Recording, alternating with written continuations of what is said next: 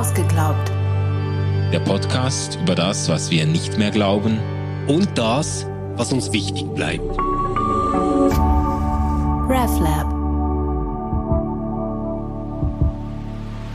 Ja, hallo zusammen. Ähm, ich mache das heute ohne Manu, weil Manu ist in den Ferien und äh, auf diesem Weg ganz liebe Grüße, Manu. Ich hoffe, du genießt deine Ferien, aber schaust trotzdem unser Video.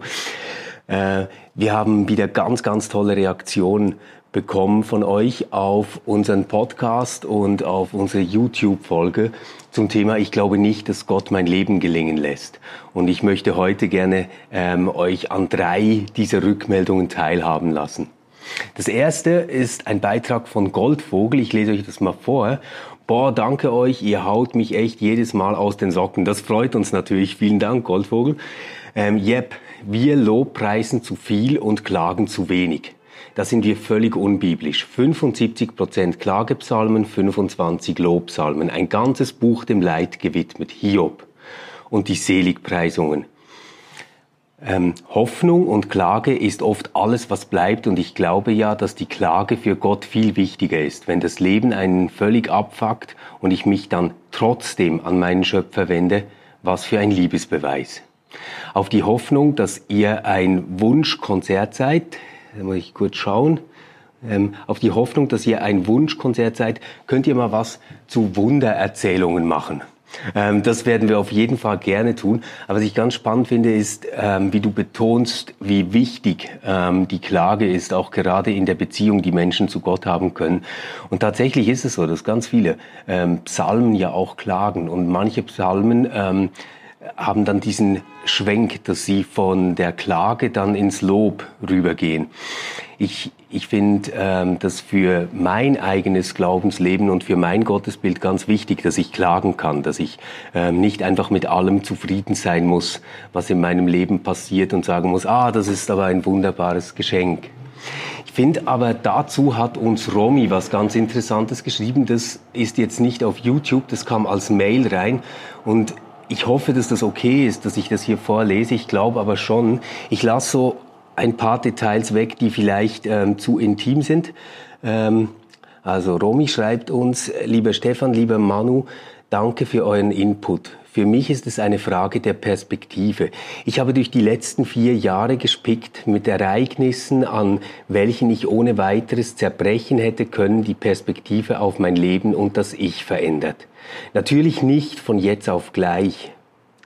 Im Leben ereignen sich immer wieder Momente, wo wir absolut ausgeliefert sind. Momente, wo uns jegliche Kontrolle und Übersicht entgleiten, Ohnmacht und Hader Einzug halten.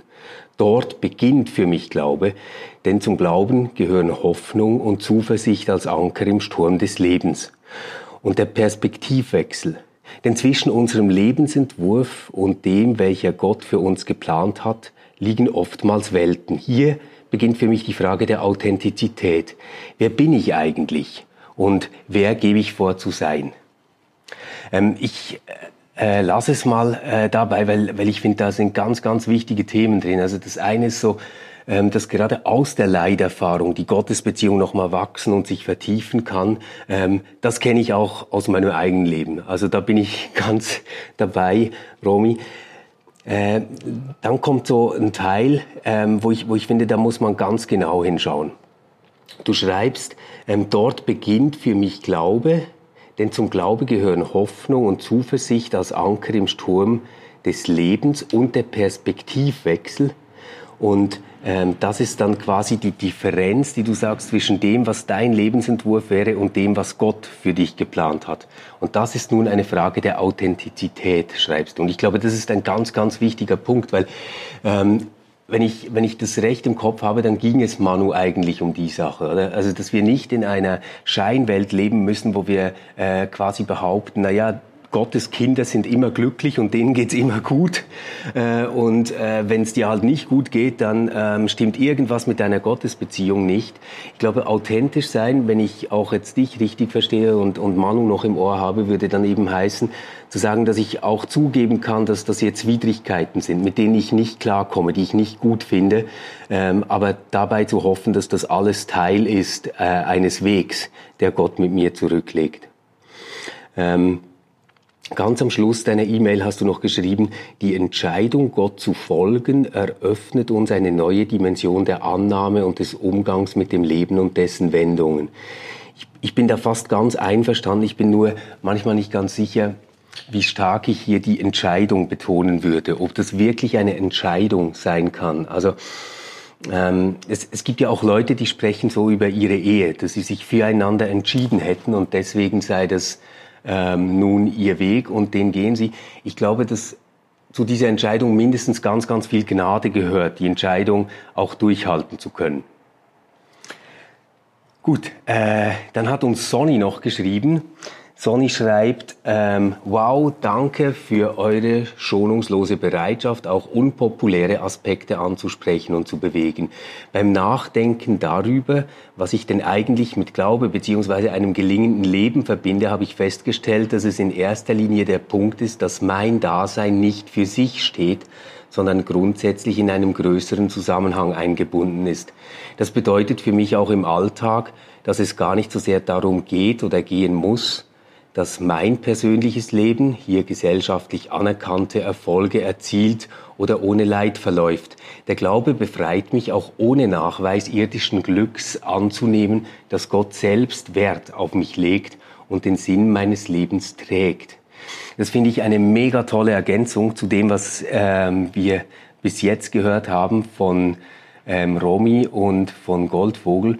Weil ich, ich glaube, dass, dass genau darin so ein Geheimnis des Glaubens liegt, dass darin eine ganz große Kraft liegt, dass wir eben nicht an etwas Bestimmtes glauben müssen. Dass, dass der Glaube nicht heißen muss, oh, ich bin krank und Gott macht mich gesund, oh, ich bin arm und Gott macht mich reich, sondern dass im Glauben Gott eine Beziehung ähm, zu dir haben kann, in der du das, was ist, hoffnungsvoll erträgst. Und das finde ich äh, ganz toll.